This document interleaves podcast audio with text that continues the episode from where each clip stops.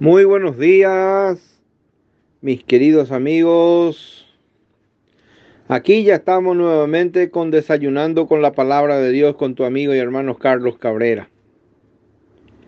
Cuando oyeron lo de la resurrección de los muertos, unos se burlaban y otros decían, ya te oiremos acerca de esto otra vez.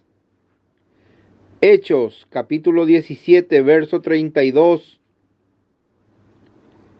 A este Jesús resucitó Dios, de lo cual todos nosotros somos testigos. Hechos capítulo 2, versículo 32. Y el título de nuestra reflexión en esta mañana es una pregunta. ¿El progreso tiende hacia su límite? El siglo XX trajo más cambios que los que pudieron conocer las 20 generaciones presentes. He sabido que cada vez que hay más avances en la ciencia, la tecnología, el nivel económico ha subido en ciertas capas de la sociedad. Pero esa mejora hace resaltar el estancamiento moral y aún su retroceso. ¿Cuántos grandes problemas guardan todavía una solución? La paz en el mundo, la justicia social, las enfermedades, la muerte. Tengan paciencia, dicen los científicos. Miren los progresos de la genética y los de la informática.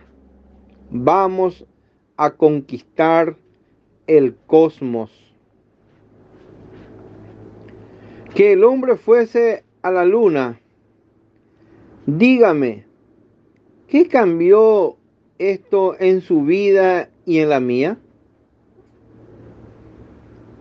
Pero un hombre que sale de la tumba demostrando su poder, que no tiene nada en común con los medios de los cuales dispone la naturaleza humana. Esto sí cambió todo. Este hecho capital, la resurrección de Cristo, está rodeado de una gloria única que los siglos no han podido apañar. Los hombres tomaron todas las precauciones para que la tumba fuera guardada, pero esas mismas preocupaciones contribuyeron a, a demostrar que la resurrección es una realidad irrefutable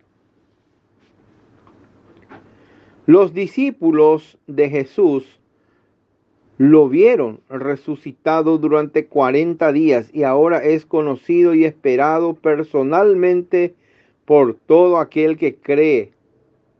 Jesucristo dice, He aquí, yo vengo pronto. Apocalipsis capítulo 22, versículo 12. Dios les bendiga.